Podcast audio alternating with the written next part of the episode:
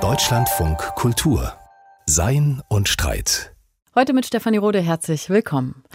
Was bleibt von uns, wenn wir mal nicht mehr sind? Eine sehr nüchterne Antwort auf diese ja durchaus philosophische Frage könnte lauten Müllberge. Aufgetürmt überall auf der Welt, die Pyramiden des 21. Jahrhunderts, wenn man so will, bestiegen und bewundert von unzähligen Ratten. Zugegebenermaßen ein sehr düsteres Bild. Aber es lässt sich ja inzwischen nicht mehr leugnen, wie viel Müll wir auftürmen. Nicht wenige beschleicht das Gefühl, die Wegwerfgesellschaft muss weg. Aber kann man sie überhaupt entsorgen? Wie könnten wir denn in diesem Wirtschaftssystem weniger Müll oder keinen Müll hinterlassen? Und wer entscheidet überhaupt, was wertloser Müll ist und was wertvoller Rohstoff? Und wie verändert sich unser Verhältnis zu Müll, wenn Mikroplastik inzwischen überall ist, also wenn es im psychoanalytischen Sinne nicht mehr verdrängt werden kann? Darüber kann ich sprechen mit Falco Schmieder. Er ist Kulturwissenschaftler und wissenschaftlicher Mitarbeiter am Leibniz-Zentrum für Literatur- und Kulturforschung in Berlin. Hallo, schön, dass Sie da sind. Vielen Dank für die Einladung. Lass uns direkt mal in die Tonne schauen. Es gibt ja diesen Satz, zeig mir deinen Müll und ich sage dir, wer du bist. Wer sind wir denn, wenn wir unseren Müll anschauen? Ja, tatsächlich haben Sozialanthropologen festgestellt, dass man an der Zusammensetzung des Mülls erkennen kann, welcher Schicht oder welcher Klasse der Konsument oder die Konsumentin angehört hat. Also tatsächlich bilden sich soziale Schichtungen, Klassierungen auch im Müllaufkommen ab. Und insofern kann der Müll auch als ein Forschungsgegenstand betrachtet werden, der Auskunft gibt über die Gepflogenheiten, die Gebrauchsgewohnheiten, über die Bedürfnisstrukturen bestimmter Gesellschaftsmitglieder. Seit wann sprechen wir denn überhaupt von Müll und wie unterscheidet sich das vielleicht auch von Abfall? Das ist eine interessante Frage. Man denkt ja wirklich, dass Müll gewissermaßen zur Geschichte der Kultur unmittelbar dazugehört, aber als ein eigenständiges Stichwort taucht er in den Wörterbüchern erst gegen Ende des 19. Jahrhunderts überhaupt erst auf. Der Begriff des Abfalls hat eine längere Geschichte, die zunächst einmal in ganz andere Gebiete führt, nämlich in die Sphäre der religiösen, politischen Welt, wo es um die Abkehr oder die Untreue von Gott oder Staat geht. Und dann gibt es eine zweite Bedeutungsschicht, die eben so etwas meint wie der Rückstand von Produktion oder Konsumption. Und um 1900 herum verbinden sich diese beiden Begriffe. Aber als Stichworte tauchen sie tatsächlich erst um 1900 auf. Und das ist ein interessanter Fall, weil man da sehen kann, dass die Geschichte des Mülls oder die Geschichte der Abfallproblematik tatsächlich äh, historisch variabel ist und überhaupt erst in einem signifikanten Sinne zum Problem wird um diese Zeit herum. Mit der Industrialisierung vielleicht in Deutschland um die Mitte des 19. Jahrhunderts, könnte man sagen. Wie verbinden sich denn diese unterschiedlichen Bedeutungen? Also jetzt der Abfall vom Glauben, von Gott, dieses Religiöse mit dem, was wir heute verstehen als Produkte, Dinge, die man nicht mehr nutzen kann. Das ist eine ganz komplizierte Geschichte und ich weiß noch gar nicht, ob die überhaupt untersucht ist. Es geht wahrscheinlich wirklich um so eine Basismetaphorik wie der Apfel fällt herunter oder Späne fallen herunter und das hat man dann metaphorisiert im Sinne von wir fallen vom Glauben ab. Und damit vermischen sich diese beiden Sphären, aber die werden lexikalisch schon sehr früh getrennt, unter demselben Stichwort aber verhandelt. Und mit dem Müll kommt dann ein anderer Ausdruck hinein, der Teile dieser Semantik, die sich mit der Abfallproblematik verbindet, aufsaugt. Aber das ist interessant, wir haben so um 1800 oder auch noch um die Mitte des 19. Jahrhunderts ganz verschiedene Begriffe für das, was mal allgemein dann als Müll bezeichnet wird. Also zum Beispiel die Bergleute, die sprachen von Krätze, oder die Metzger, die sprachen von das Kleine in Bezug auf ihre Abfälle. Also es gab für jede Sorte Abfall eigentlich auch eine eigene Bezeichnung. Und erst um, ja, um die Wende zum 20. Jahrhundert bilden sich dann solche Allgemeinbegriffe heraus, wie der Müll. Heißt aber, dass eigentlich das, was man als Müll verstanden hat, schon immer negativ konnotiert war, verbunden mit etwas Ekligem oder etwas vielleicht auch moralisch negativ? Nicht notwendigerweise. Zunächst einmal ist es eine relativ neutrale Bezeichnung für das, was man nicht mehr verwerten kann. Also was bei der Produktion von Dingen oder bei der Konsumption von Dingen eben als unverwertbarer Rest bleibt. Aber tatsächlich verbinden sich mit diesen Resten dann schon relativ früh auch Erfahrungen der Bedrohung, gerade wenn der Abfall eben auch stinkt und hygienisch ein Problem aufwirft. Insofern sind die dann auch immer negativ konnotiert. Aber es ist nicht notwendig der Fall. Mhm. Es gibt auch gewissermaßen wie Späne, ne? wo gehobelt wird, fallen Späne. Das ist eine Form von Abfall, die als relativ unproblematisch gesehen wird. Aber dann im Laufe der Geschichte entstehen tatsächlich Abfallsorten, die ganz klar negativ konnotiert sind. Genau, und wie kommen wir dahin? Also was macht eigentlich Müll zu einem Stoff, mit dem man nicht in Berührung kommen möchte? Welche Grundlage hat man da eigentlich für das Urteilen? Ist das eher jetzt philosophisch gesehen, sind das ästhetische Urteile im Sinne von, das ist eklig oder vielleicht auch krankheitserregend gefährlich? Oder sind es funktionale Urteile, ist nicht mehr brauchbar, nicht mehr verwertbar? Genau, die letzteren, also dass Dinge nicht mehr brauchbar, nicht mehr verwertbar sind, macht sie noch nicht bedrohlich, sondern man muss irgendwie mit denen zurande kommen. Aber tatsächlich diese erste Dimension, die ist ganz entscheidend für die Geschichte der Industrialisierung, wo jede Menge auch Produkte entstehen im Zusammenhang der Produktion, die tatsächlich als gefährlich gelten müssen, die hygienisch bedenklich sind und tatsächlich auch für die Gesellschaft ein großes Problem darstellen. Ja, und insofern ist eben diese Verbindung von Müll oder Abfall mit Gefährdungslagen von zentraler Bedeutung für die ganze Problematik im Grunde, die sich mit diesen Begriffen verbindet. Nun ist es ja in der Natur so, dass Ökosysteme eigentlich keine Unterscheidung, also Müll gar nicht kennen in dem Sinne, weil alles immer weiter verwertet wird und diese Unterscheidung von Gut und Müll, wie wir sie machen, in dem Sinne gar nicht existiert. Wie entscheiden wir denn darüber, was wertlos ist, was Abfall ist und was kostbar ist, also weiterverwendet werden kann als Rohstoff oder auch Museumsobjekt wird? Das ist ein ganz wichtiger Punkt der neueren Kulturwissenschaften, die sich mit dem Müllthema etwa seit Ende der 70er, Anfang der 80er Jahre zu beschäftigen beginnen. Die sagen nämlich, dass tatsächlich Müll keine natürliche Eigenschaft von Dingen ist, sondern mit gesellschaftlichen Wertzuschreibungen zu tun hat. Also das, was man jeweils als Müll betrachtet, unterliegt der Geschichte. Und das kann man auch zeitgenössisch etwa daran sehen, dass das, um Ihr erstes Beispiel aufzugreifen, dass das, was die einen in den Mülleimer werfen, von den anderen wieder als Lebensmittel oder als Rohstoff betrachtet wird. Und insofern kann man schon sehen, das hängt nicht an den Dingen selber, dass sie quasi von Natur aus Müll sind, sondern das hängt eben zusammen mit gesellschaftlichen Bedürfnislagen, Wertzuschreibungen, auch mit Klassenschichtungen, Bedürfnisstrukturen und so weiter. Also tatsächlich lässt sich das nicht trennen, sozusagen der stoffliche Aspekt und der kulturelle Aspekt, die sind immer zusammen zu betrachten, wenn wir über Müll oder Abfall sprechen. Das heißt aber auf einer strukturellen Ebene kann man sagen, dass Müll funktioniert wie Geld. Also das ist eine unausgesprochene Übereinkunft, dass man kollektiv an den Wert oder Unwert von etwas glaubt. Ja, ganz so radikal würde ich es nicht sehen. Also es gibt einfach diese stoffliche Seite bestimmter Abfallsorten, die einfach sich der Konvention ein Stück weit entziehen. Also es gibt tatsächlich Dinge, wo wir sagen würden, die sind unzweifelsfrei als Müll zu betrachten. Nur gilt das nicht allgemein. Ja, das wäre auch eine Differenz zum Geld, dass wirklich Konventionen gewissermaßen ist. Aber der Müll, ja, es gibt tatsächlich Müllsorten, wo wir uns alle einig sind darin, dass es ein gefährlicher Stoff ist, dass er mit unseren Produktionsgewohnheiten, ja, dass er da als eine Gefährdung der Ordnung auch angesehen wird, also etwas Schmutziges und das resultiert aus seiner stofflichen Natur. Im Zusammenhang mit Müll gibt es ja dieses schöne Wort Entsorgen. Also, dass man sich sozusagen nicht mehr sorgen muss um das, was man da ausgeschieden hat, was man losgeworden ist.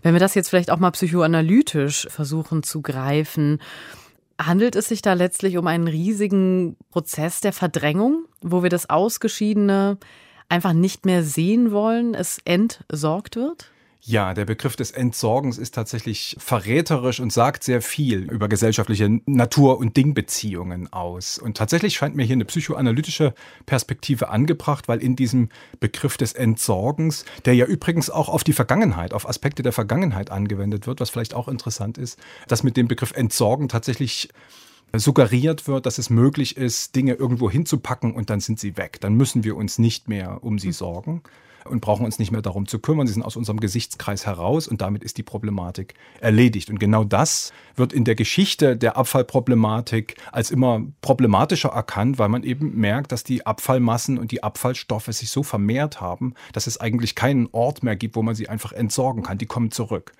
Ja, insofern ist der Begriff des Entsorgens tatsächlich verräterisch. Er verweist auf eine Dimension der Verdrängung, äh, die man aber nicht länger aufrechterhalten kann, sondern wir müssen uns der Problematik immer mehr stellen, in dem Maße, wie wir eben immer mehr Müll produzieren, den wir mittlerweile ja auch überall finden. Genau, es ist ja so, reiche Länder haben lange und tun es ja immer noch Müll irgendwo anders hin verschifft. Einfach in ärmere Länder. Jetzt sagen einige von diesen armen Ländern, wir wollen den nicht mehr. Wir geben euch den zurück, ihr könnt mit dem selber umgehen.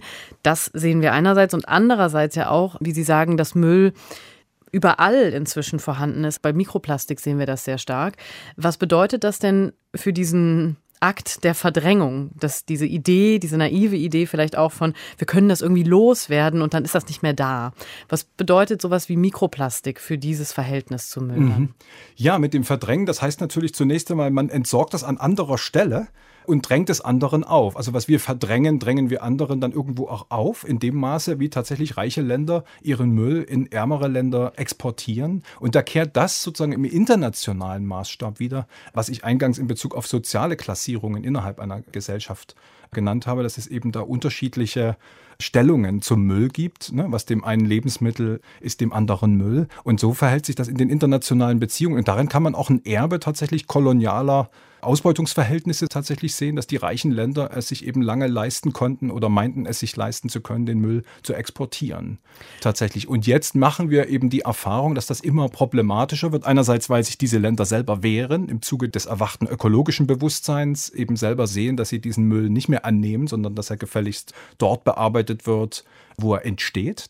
Und dass es eben auch Müllsorten gibt oder Abfallstoffe gibt, die sich überhaupt nicht mehr so leicht entsorgen lassen, wie eben das Plastik, das Mikroplastik, das sich tatsächlich überall findet und das sich auf eine unheimliche Weise überall verbreitet und sich offenbar jetzt immer mehr unserer Kontrolle entzieht und auch jetzt anfängt, Rückwirkungen zu haben, weil es nämlich sich bis in die Stoffwechsel der Menschen hinein verlagert. Also der Müll kehrt sozusagen in das Innere der Gesellschaft zurück, die versucht hat, diese Müllproblematik auszulagern. Und das ist ein super Beispiel dafür, wie der Müll also nicht nur in die Gesellschaft zurückkehrt, sondern sogar in die Körper der Einzelnen zurückkehrt über diese Mikroplastikteilchen, die sich überall finden, nicht im Wasser finden, am Strand finden. Das heißt, da sehen wir jetzt, ähm, beobachten wir jetzt eine Verschiebung in diesem Verhältnis von innen und außen, dass man den Müll Müll eben nicht mehr externalisieren kann, nicht mehr auf ein imaginiertes Außen, sondern dass der immer schon im Inneren auch von Gesellschaften, von Körpern ist. Gleichzeitig weisen Sie ja auch darauf hin, dass sich unser zeitliches Verhältnis verändert durch so etwas wie Mikroplastik, aber auch Atommüll. Inwiefern? Genau, das zeitliche Verhältnis kann man so beschreiben, dass der Müll in den klassischen Formaten jedenfalls relativ schnell wieder unschädlich gemacht werden konnte, weil die Natur diese Stoffe absorbiert hat. Aber in dem Maße, wie wir neue Stoffe herstellen, wie etwa das Plastik oder dann eben später auch der Atommüll, produzieren wir Sorten Müll, die einfach einer ganz anderen zeitlichen Dynamik unterliegen, weil sie eben nicht mehr schnell natürlich abgebaut werden können. Und im Falle des Atommülls ist man gut beraten, diese Sorte Müll über tausende Jahre wegzuschließen, weil er sonst eben eine eminente Bedrohung für das Leben der Menschen ist. Es entstehen historisch gesehen Müllsorten oder Abfallsorten tatsächlich, die sich mit diesen traditionellen Begriffen auch in Bezug auf die Zeitlichkeit, in Bezug auf Abbauraten, auf natürliche Zerfallsprozesse einfach gar nicht mehr so leicht vergleichen lassen, weil sie diese Dimensionen sprengen. Und insofern haben wir es mit einer doppelten Entgrenzung zu tun. Man könnte sagen, räumlich äh, rücken uns die Dinge wieder auf den Leib und zeitlich greifen die so weit auf die Zukunft über, dass das tatsächlich ein Thema wird, wo man sagen müsste, das geht eigentlich dahin, dass hier das Überleben auch der zukünftigen Generationen zumindest eingeschränkt wird, die Überlebensbedingungen gefährdet werden oder dass die Lebensmöglichkeiten eingeschränkt werden in dem Maße, wie immer mehr von diesem Müll in der Welt ist. Klar, die Sorte, wo das am deutlichsten wird, das ist eben der Atommüll mhm. tatsächlich. Ja, mit dem werden wir über tausende Jahre noch zurande kommen müssen. Der verschwindet einfach nicht. Wie sieht das denn aus, wenn wir jetzt uns die Gesellschaft angucken und das Wirtschaftssystem? Also ist Müll ein elementarer Bestandteil der kapitalistischen Lebensweise oder kann man sich auch einen Kapitalismus vorstellen, der vielleicht wie ein Ökosystem funktioniert, also alles wieder aufnimmt, was er ausscheidet?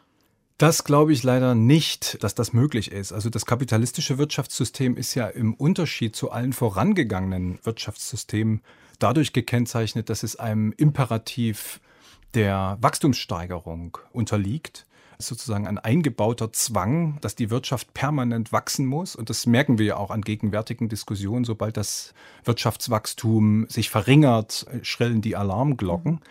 Insofern glaube ich das nicht, weil mit dieser Art von Wirtschaft, die diesem Steigerungsimperativ unterliegt, das heißt ja nichts anderes, als dass auf immer höherem Produktionsniveau produziert werden muss. Das heißt, dass wir also mit wachsendem Stoffumsatz zu tun haben, mit einer wachsenden Vernutzung von Ressourcen. Und diese Art von systemisch imperativischer Wachstumsfixierung, die führt notwendig dazu, unter Bedingungen sozusagen eines begrenzten Planeten, dass wir mit der Müllproblematik sozusagen leben müssen unter diesen Bedingungen und dass sie sich verschärfen wird, weil wir eben im wachsenden Umfang Stoffe verbrauchen und dann eben auch Stoffe sozusagen wieder in die Natur zurückführen. Und das betrifft alle Ebenen, die sich eben in dieser Klimakrise sozusagen mhm. zu so einem großen Unheil verdichtet haben. Insofern ist die Müllproblematik nur ein Aspekt dieser gesamten ökologischen Krise. Und die sehe ich tatsächlich verbunden mit diesem Wirtschaftssystem auf eine notwendige Weise. Also ich meine nicht, dass man im Rahmen dieser Wachstumsfixierung diese Problematik wird lösen können. Sie arbeiten ja auch stark begriffsgeschichtlich. Ähm, Sie haben jetzt eben gesagt, dieses Verbrauchen spielt eine große Rolle. Wenn wir da noch mal kurz reinzoomen, vielleicht in diesen Begriff Verbraucher, Verbraucherin. Was sagt uns dieser Begriff und inwiefern unterscheidet er sich vielleicht auch vom Konsumenten, Konsumentin?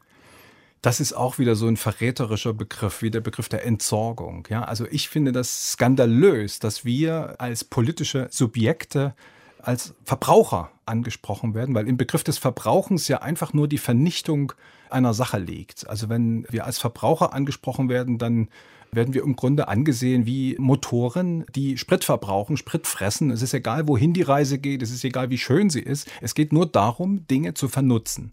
Und das ist eben so ein typischer Begriff, der auf eine Wirtschaftsweise verweist, der es tatsächlich um Wachstum geht und um den Verbrauch von Dingen geht. Und Interessant ist die Differenz zum Konsumenten. Da gibt es natürlich auch das Motiv des Verbrauchens, aber da steckt eben auch noch eine Dimension von Genuss drin, dass man Dinge konsumiert, dass es möglicherweise auch eine Dimension des Gebrauchens gibt im Konsum, die im Begriff des Verbrauchens weg ist. Ja, da geht es mhm. nur darum, sozusagen, ist nur der Aspekt der Vernutzung einer Sache, ist da angesprochen und dass wir als Subjekte gewissermaßen Verbraucher sein sollen. Das ist höchst dubios, aber auch höchst vielsagend in Bezug auf die Rolle, die uns sozial zugedacht ist in der Gesellschaft. Und haben Sie dazu einen Gegenbegriff? Also wenn wir jetzt auch so in Richtung Utopien gehen, wie man das anders ausdrücken könnte? Naja, also ein Gegenbegriff, äh, da muss man noch gar nicht utopisch denken. Ich glaube, ein Gegenbegriff, der durchaus alltagstauglich ist, ist der Begriff des Benutzers zum Beispiel oder der Benutzerin, wo klar ist, dass wir Dinge gebrauchen wollen, die uns nützlich sind und unser Leben schöner gestalten. Ja, also da ist diese Verbrauchsdimension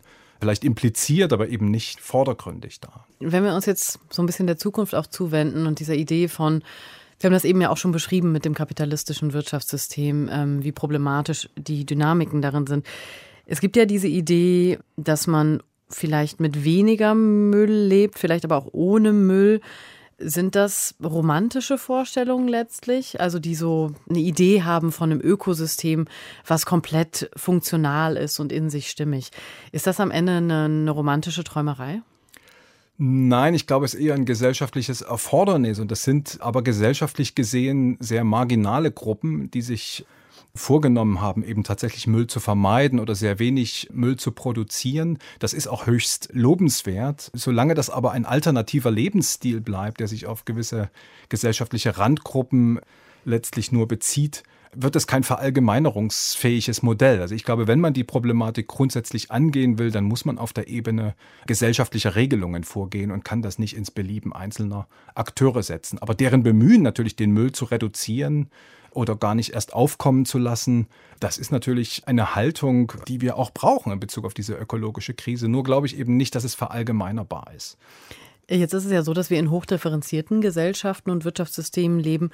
Kann man da so etwas wie eine funktionierende Kreislaufwirtschaft entwerfen oder geht das letztlich dann wieder nur im Kleinen? Ja, letztlich funktioniert das zunächst einmal nur im Kleinen und ich glaube eben tatsächlich auch nicht, dass es im Rahmen dieser Wirtschaftsordnung möglich sein wird. Es wird ja viel von Nachhaltigkeit gesprochen, aber das ist eben ein sehr schwammiger Begriff, den sich ja mittlerweile auch jedes Unternehmen vorgenommen hat und mit ihm Werbung macht wenn es um Zukunftsfähigkeit geht oder so, dann ist eben ein ja, Wachstumsimperativ äh, nicht zukunftsfähig und nicht nachhaltig. Und ich sehe tatsächlich diesen Grundwiderspruch, dass einerseits das Bedürfnis allgemein kommuniziert wird nach einem nachhaltigen Lebensstil oder einer nachhaltigen Wirtschaft, die sich in diesem Kreislaufsymbol verwirklicht und auf der anderen Seite kollidiert aber dieses Symbol mit diesem Pfeil, mit diesem Wirtschaftspfeil, der aus der Ökonomie kommt. Und das ist tatsächlich ein Grundwiderspruch oder wenn man so will, auch eine Schizophrenie unserer Epoche, die einerseits erkannt hat, dass es so nicht weitergehen kann. Das ist ja so eine stehende Wendung auch. So kann es nicht weitergehen. Und dann hat man aber andererseits das Bedürfnis, in eine Kreislaufwirtschaft zurückzukommen, von der wir noch nie so weit entfernt waren wie heute. Ja, mhm. Und das ist tatsächlich ein ungelöstes gesellschaftliches, politisches Problem und das muss dringend angegangen werden. Es gibt ja verschiedene Handhabungen von Müll. Verwalten, verwerten und vernichten. Können wir vielleicht an diesen dreien veranschaulichen, wie sich das Verhältnis ändern müsste, damit man in einer nachhaltigeren Gesellschaft lebt? Na, ich glaube, grundsätzlich müsste man damit anfangen, dass er gar nicht erst entsteht. Also, dass man schon auf der Ebene der Herstellung von Produkten darauf achtet, dass man Ressourcen verwendet, die möglichst langlebig sind, dass man Produkte herstellt, die eine hohe, lange Nutzungsdauer haben, einen hohen Gebrauchswert haben. Also dass Müll eigentlich erst einmal vermieden wird. Wenn er denn doch entsteht, dann sollte man eben darauf achten, dass er möglichst wieder integriert werden kann in die Kreisläufe. Das heißt eben auch bei der Produktion schon darauf zu achten, dass die einzelnen Materialien, die man verwendet, dann auch wieder recycelbar sind, zum Beispiel. Ne? Oder dass man die Dinge so baut, dass sie in Komponenten zerlegt werden können, sodass man die einzelnen verschiedenen Materialien wieder verwertet. Also das ist möglichst schon in der Produktion bedacht wird, dass möglichst wenig Müll überhaupt entsteht. Und wenn er dann entstehen muss, na gut, dann muss man so mit ihm umgehen, dass er eben möglichst so entsorgt wird, dass äh, keine gesellschaftlichen Beeinträchtigungen entstehen. Ja? Und besonders gefährdete sozusagen oder Hochrisikotechnologien wie eben die Atomkraft na, die sollte eigentlich längerfristig abgeschafft werden. Tatsächlich, es gibt ja mittlerweile viele Möglichkeiten, das zu tun in den alternativen Energien und dahin müssen wir kommen. In Deutschland ist es ja nun passiert, aber durch die Krise, die wir gegenwärtig erleben, ist das eben jetzt wieder neu Verhandlungssache geworden, was ich für einerseits nachvollziehbar halte, aber längerfristig, wir müssen da, oder schon eigentlich gar nicht längerfristig, sondern sehr kurzfristig aus solchen Technologien raus. Ja, mhm. Dass bestimmte Müllsorten auch gar nicht erst entstehen. Das betrifft übrigens auch das Plastik. Was bedeutet das denn eigentlich für die Sinnfrage einer Gesellschaft, wenn wir so viel Müll produzieren? Sinn wird ja oft übersetzt auch als, was hinterlassen wir der Nachwelt? Was soll mal sein? Ich habe das auch in der Anmoderation schon gesagt, was soll mal sein, wenn wir nicht mehr sind? Was bedeutet das für unsere Sinnhaftigkeit, unseren Entwurf als Gesellschaft, wenn wir wissen, was ein unglaublich viel Müll? Das ist ein großes Problem und ich glaube, dass es gegenwärtig angezeigt wird durch Schülerprotestbewegungen, die sagen, ihr stellt immer mehr Dinge her, die unsere Überlebensbedingungen gefährden. Und das ist natürlich eine fundamentale Sinnkrise. Also wenn man sich dieser Fragestellung wirklich aussetzt, dann wird man bemerken, dass diese Gesellschaft äh, auf Kosten zukünftiger Generationen lebt und das schon seit längerer Zeit tut. Und das ist natürlich eigentlich in Bezug auf Aspekte auch der Moralität ein unhaltbarer Zustand. Noch äh, um 1800 herum war es eigentlich Konsens der Aufklärung und auch der politischen Systeme, dass man die Erde sozusagen den nachkommenden Geschlechtern verbessert hinterlassen soll. Ja, also wir machen das Gegenteil. Nicht? Wir untergraben durch unseren Lebensstil, durch unsere Produktionsweise eigentlich die Lebens- und Überlebensbedingungen der nachfolgenden Generation. Und das ist natürlich ein grundlegendes Sinnproblem, Moralproblem, das sich damit verbindet. Verändert sich vielleicht auch in Zukunft das Verhältnis von Natur und Kultur nochmal? Also im Bezug auf Müll. Ich denke da jetzt gerade an ein Beispiel. Da geht es natürlich nicht um jetzt besonders schlimmen Atommüll oder so, sondern da geht es um Glasflaschen. Das ist der Glass Beach in Kalifornien. Der wurde in den 50er Jahren zur Müllkippe erklärt und deshalb wurden da relativ viele Bierflaschen dann auch ähm, hingeworfen. Diese Glasscherben, die haben sich natürlich irgendwie glatt geschliffen, liegen dort jetzt und das Ganze ist eine Touristenattraktion geworden. Also ein kulturelles Gut, wo jetzt teilweise auch Leute argumentieren, naja, Glas ist ja auch natürlich und wir haben da halt eben eine andere Form von Natur geschaffen, die jetzt eben kulturell zugänglich ist. Glauben Sie, dass sowas häufiger passieren wird, also dass wir Teile unseres Abfalls umdeuten und unser kulturelles Selbstverständnis sich vielleicht auch ein bisschen ändert?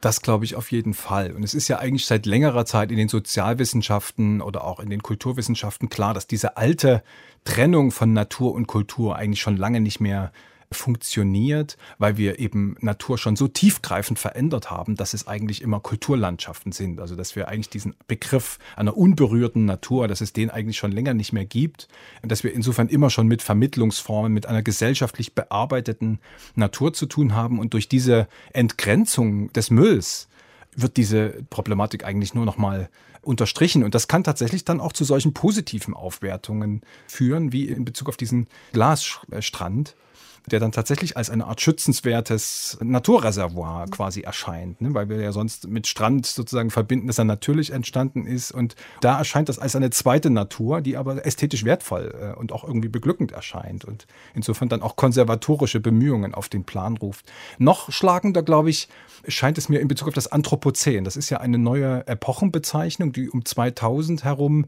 aufgebracht worden ist von Naturwissenschaftlern, die auf diese ökologische Krise reagieren und dann haben Geologen auch versucht, dieses Anthropozän als Epoche zu datieren. Die haben sich dann gefragt, wann fängt das eigentlich an, dass der Mensch in der Erdkruste Spuren hinterlässt, die man gewissermaßen als eine deutlich abgrenzbare Schicht wahrnehmen kann. Und interessanterweise sind mehrere Vorschläge in Bezug auf solche Schichten, also auch auf den Beginn der Epoche des Anthropozäns, verweisen auf Müllkategorien, auf Rückstände der Produktion. Also es ist einmal die atomare Dimension, diese radioaktiven Elemente, die in der Erdrinde nachgewiesen werden können. Und es ist auf der anderen Seite die CO2-Produktion, die um 1800 ansteigt. Insofern definiert sich quasi im gewissen Sinne diese neuere Epoche über Müllkategorien. Ja, und da kann man eigentlich ja schon sehen, dass diese Vermittlung von Natur und Kultur, dass das völlig neue Dimensionen mittlerweile äh, gefunden hat, wenn Geologen den Beginn einer kulturellen Epoche definieren. Was würden Sie denn zum Abschluss sagen, jetzt auch mit Blick auf die Zukunft?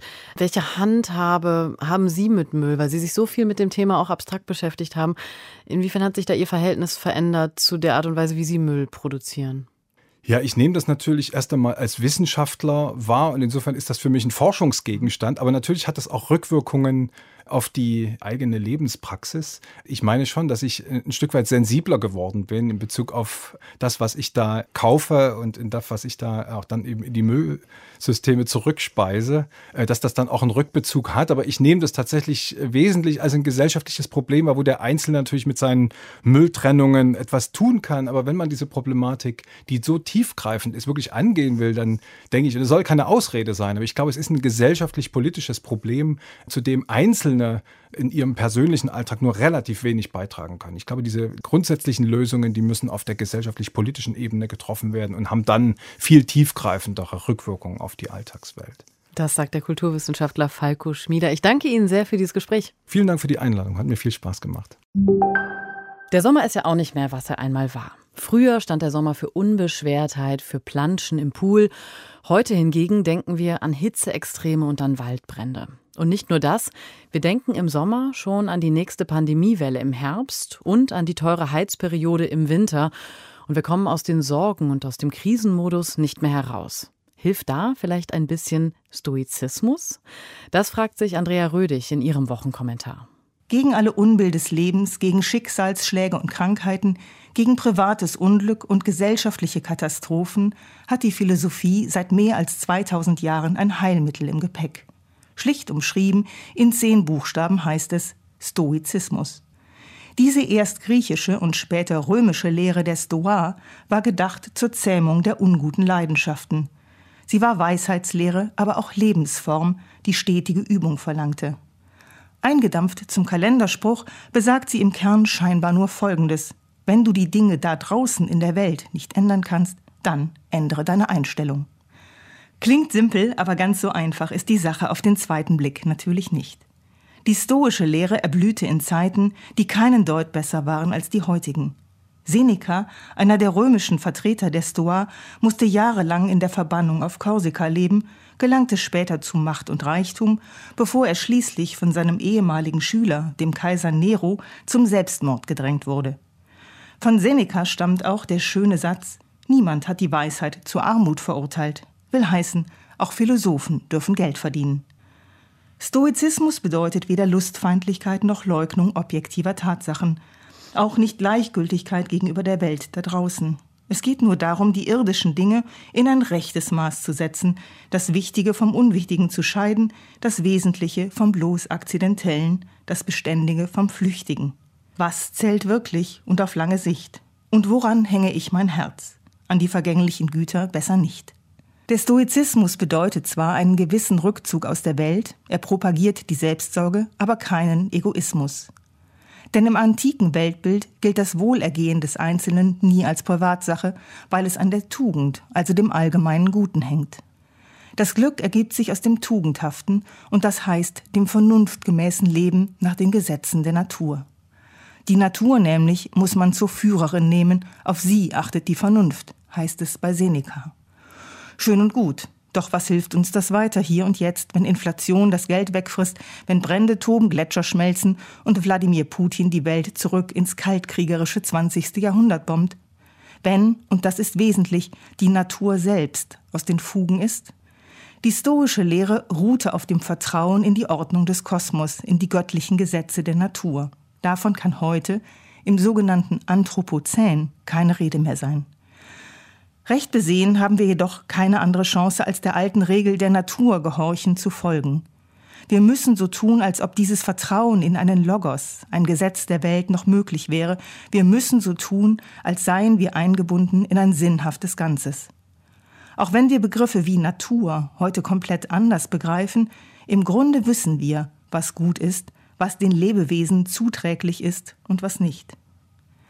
Der Stoizismus mag bieder, langweilig und elitär erscheinen, gerade recht für Aristokraten, die sich aufs Altenteil zurückziehen und nichts mehr erleben wollen. Aber diese Philosophie ist unter anderem aus der Angst geboren und sie passt in unsere Zeit.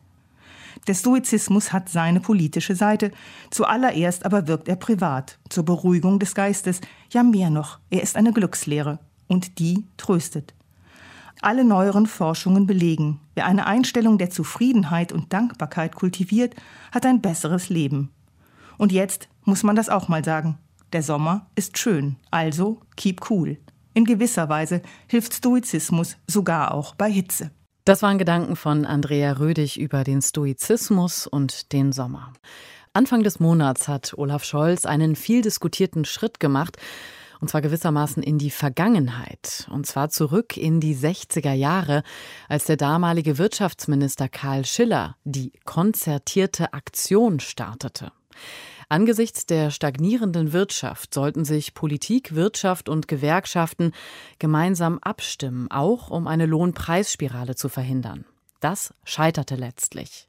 Mit einer neuen konzertierten Aktion will der Bundeskanzler nun die Inflation und auch drohende Einkommensverluste abmildern, gemeinsam eben mit den Gewerkschaften und den Arbeitgeberverbänden. Und beim Auftakttreffen standen die DGB-Vorsitzende Jasmin Fahimi und der Arbeitgeberpräsident Rainer Dulger und Bundeskanzler Olaf Scholz eben Schulter an Schulter. Ein Schulterschluss, der trügt, meint Helke Ellersieg. Wir stehen vor einer historischen Herausforderung. Unsere Gesellschaft ist stark, viel stärker, als manchmal unterstellt wird. Der faire Ausgleich zwischen den Interessen in einem Geist der Gemeinsamkeit prägt unser Land. Und diesen Geist gilt es zu erhalten und auch zu stärken. Pressekonferenz im Garten des Bundeskanzleramtes. Olaf Scholz präsentiert sein neuestes Vorhaben, die konzertierte Aktion. Im Geist der Gemeinsamkeit, alle in einem Boot, hier werden falsche Tatsachen vorgegaukelt, würde die Politiktheoretikerin Chantal Mouffe sagen. Wer sich ohne Tariflohn abrackert, unter knappem Pflegeschlüssel ächzt oder schon mal erleben musste, wie die Gründung eines Betriebsrats verhindert wurde, wird, wie Mouffe, der Auffassung sein, Unternehmer und Beschäftigte sind politische Gegner. Für Mouffe ist Politik immer Differenz, Konflikt, Streit. Konsens und Harmonie sind für sie dagegen Postpolitik. Darin habe sich in den vergangenen Jahrzehnten vor allem die Sozialdemokratie verrannt, so ihr Vorwurf. Indem sie die klassische Links-Rechts-Opposition für obsolet erklärt habe, trat sie für eine technokratische Spielart von Politik ein, der zufolge unter Politik nicht die konfrontative Auseinandersetzung zwischen Parteien, sondern das neutrale Management der öffentlichen Angelegenheiten zu verstehen war. Auch der französische Soziologe Didier Ribon wirft der Sozialdemokratie in seinem Bestseller Rückkehr nach Reims vor, die Klassenerzählung fallen gelassen zu haben. Die Idee der Unterdrückung, einer strukturierenden Polarität zwischen Herrschenden und Beherrschten, verschwand aus dem Diskurs der offiziellen Linken und wurde durch die neutralisierende Vorstellung des Gesellschaftsvertrags ersetzt.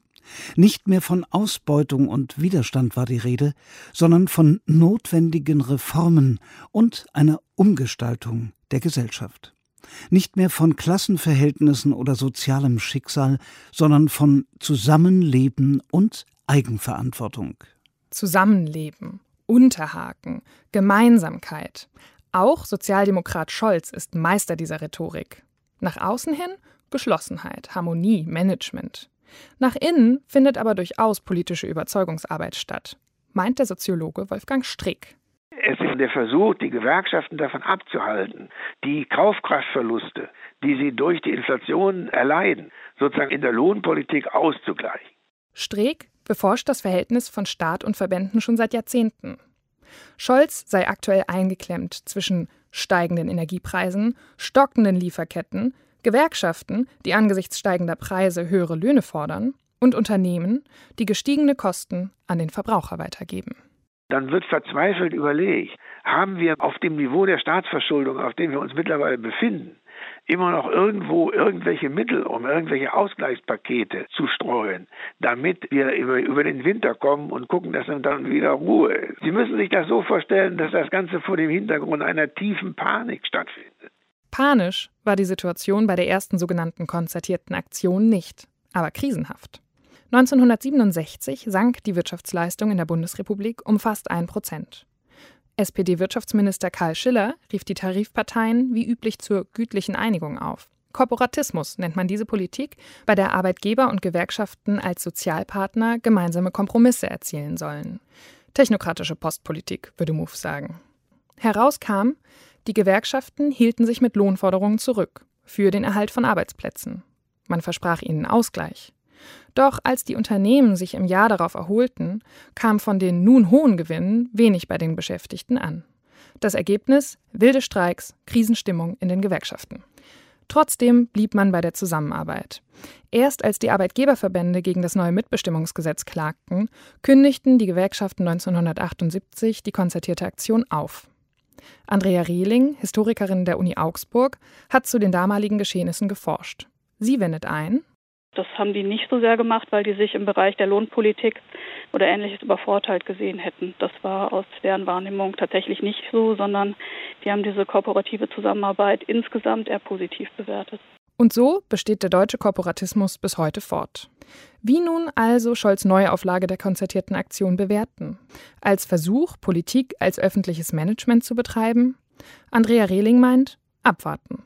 Wenn am Ende Entscheidungen stehen müssen, auf die sich die Gewerkschaften und die Unternehmervertreter festlegen müssen, dann würde ich sagen, dass da schon Managementvorstellungen eingezogen werden. Wenn es tatsächlich nur dem Meinungsaustausch dient und eben verschiedene Sichtweisen eingespeist werden, die dann im Idealfall im Parlament diskutiert werden können und da auch einfließen können, würde ich das nicht so sehen. Ein Fazit der Aktion steht also noch aus. Das nächste Treffen zum Unterhaken soll erst wieder im September stattfinden. Helke Ellersieg war das mit Gedanken über die konzertierte Aktion von Olaf Scholz. Und das war's von Sein und Streit für heute. Ich bin Stefanie Rode. Vielen Dank fürs Zuhören. Machen Sie es gut.